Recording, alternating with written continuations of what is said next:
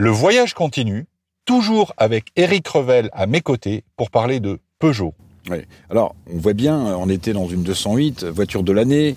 Là, on est dans une 2008 électrique.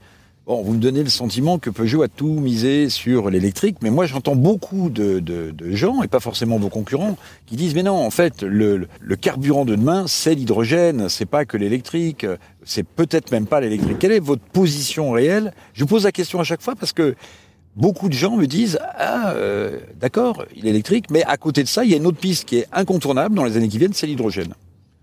Je pense que vous avez les bons mots. L'autre piste incontournable en termes de recherche avancée et d'études euh, concerne le fuel cell.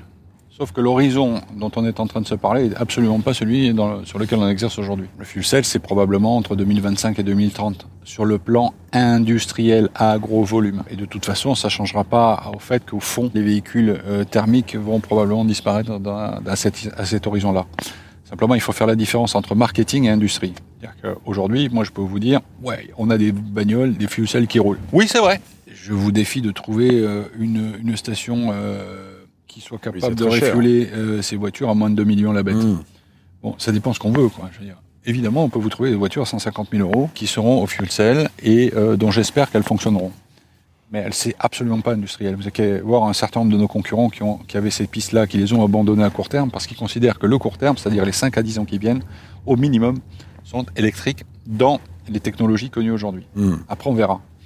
Mais il faut d'abord garantir à nos clients, là, 2020, 2021, 2025, une offre de mobilité qui soit à la fois conforme aux exigences environnementales qui sont, qui sont les nôtres et abordable. Je veux dire, encore une fois, euh, retour au Car of the Year et à la situation de 208 qui prend le pas sur, sur Tesla et, et Taycan parce que la voiture est, est accessible en prix. Dire, on va pas pouvoir facturer aux clients euh, des véhicules à 60 000 euros mmh. sous prétexte qu'ils sont fuel cell. Faut pas, pas, faut pas rigoler. Ça, et pour ça, revenir à, à ma fixette, ça veut dire que la stratégie que vous portez pour Peugeot aujourd'hui, c'est l'électrique gagnant dans les 5 à 10 ans et oui. l'hydrogène potentiel, potentiellement pour demain. Absolument. C'est ça la vision que vous portez pour Peugeot. Absolument. Et alors sur la question des normes, parce que souvent on en a discuté ensemble, les normes sur le CO2 ont de manière drastique hein, euh, évolué, on, on se l'est dit. Est-ce que il y a des normes sur l'électrique Est-ce que ces normes peuvent euh, changer euh, et être adaptées et obliger les constructeurs ben, à faire différemment et à produire différemment? Je n'ai pas connaissance d'évolution de normes programmées sur la question de l'électrique à ce stade-là. On travaille euh, sur des normes d'émissions qui sont à zéro par définition, c'est celle de l'électrique, et dans des conditions euh, dans lesquelles on exige de nous une, une action réelle, sérieuse et programmée sur euh, l'économie circulaire, c'est-à-dire sur le recyclage des matières que l'on emploie pour fournir la batterie. Il n'y en a pas d'autres à ma connaissance. Euh, si elles devaient évoluer, elles, on s'adapterait à, ce contexte réglementaire s'il devait évoluer, mais pour l'instant, j'en ai pas de différentes à ma connaissance de ce que je, connais aujourd'hui. Mmh. Je sais que vous avez toujours un œil sur le, le carnet de, de, commandes, la transformation des essais en commandes fermes. Mmh. Est-ce qu'aujourd'hui, on peut, bah, à date, hein, évidemment, on peut faire un point assez euh, précis sur le nombre de, ventes de véhicules euh, électriques Peugeot euh, aujourd'hui La voiture sur laquelle j'ai le plus de recul sur ces derniers mois, c'est la 208. 15% des commandes sur 208 sont électriques, spontanément. C'est-à-dire qu'on a fait la pub euh, sur 208, on a mis les voitures dans les showrooms, on a proposé nos offres, notre écosystème, d'accompagner les clients en installant les prix chez eux, d'étudier leur électrocompatibilité, si je peux me permettre, excusez-moi ce, mot excessif, mais euh, de savoir en fonction de, des usages que vous avez au quotidien de votre voiture si vous êtes ou pas électrocompatible. 15% des clients disent j'y vais aujourd'hui. Et je suis à peu près certain qu'avec euh, l'augmentation des infrastructures, l'évolution naturelle des comportements des uns et des autres, ce pourcentage va non seulement euh, s'accroître, mais rester stable sans aucune, euh, sans aucun contexte, j'en suis sûr. Je vois ça, je suis surpris parce qu'au début, pour tout vous dire, j'étais plutôt sur un mode euh, 7,5, 8, 9% de, de, de, mix électrique que je sentais. Hein Pour l'instant, 15% des commandes sont électriques. Avec 2008 électrique, je vais voir quel va être le comportement de nos clients. Parce que l'usage d'un 2008 électrique n'est pas tout à fait le même qu'un usage strictement urbain ou périurbain euh, d'une i208.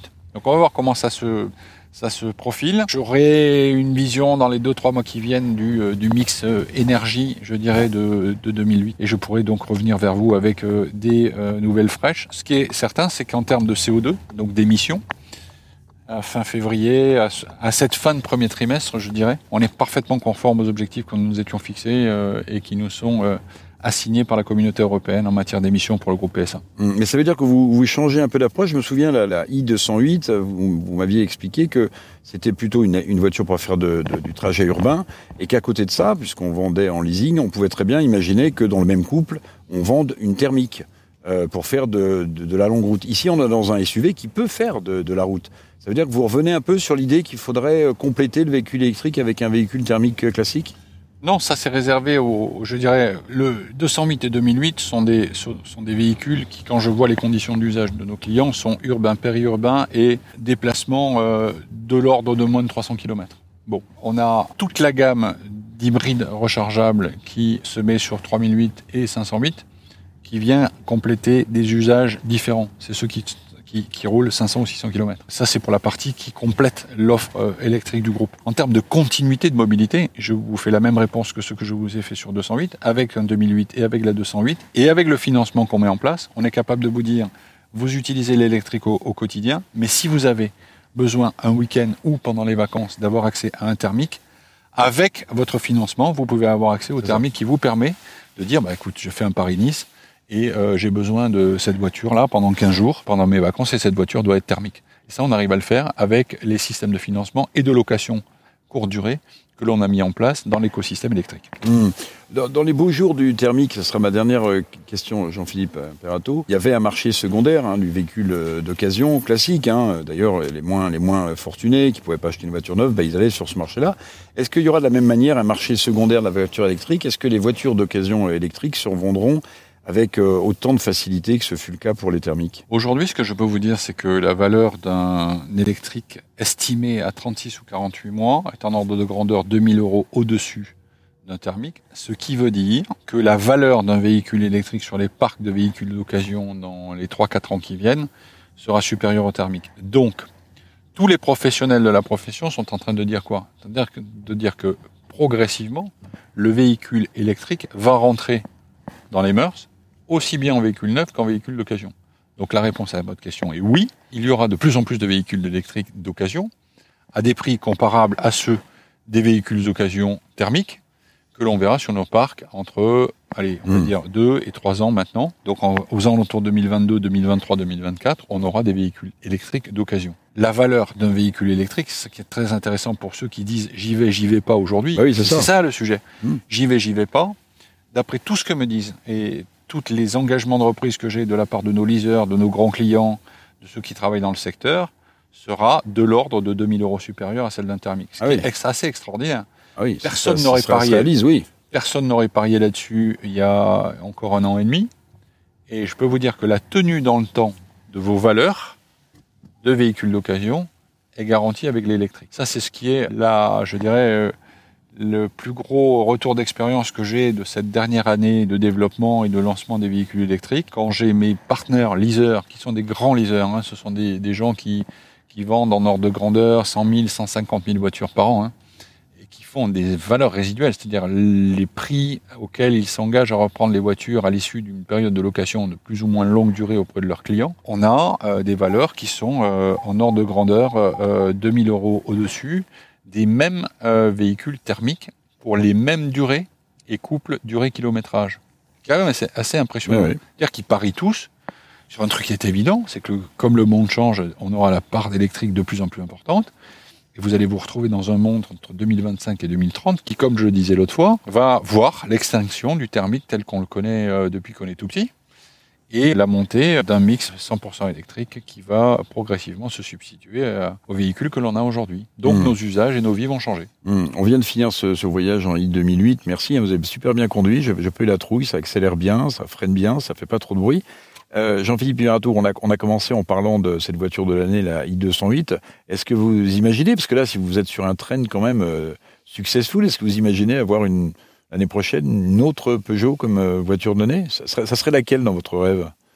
Je pense qu'il va se passer des trucs l'année prochaine et que euh, je pourrai un jour vous présenter la voiture de l'année 2022 parce qu'on est en train de, de bosser sur la suite et je vous prie de croire que ce qu'on a appris ces 4-5 dernières années, c'est que le design, c'était quand même un truc euh, absolument clé dans, euh, dans la perception client et dans le choix des clients. On, est, on, est, on a du succès à cause et grâce à ça.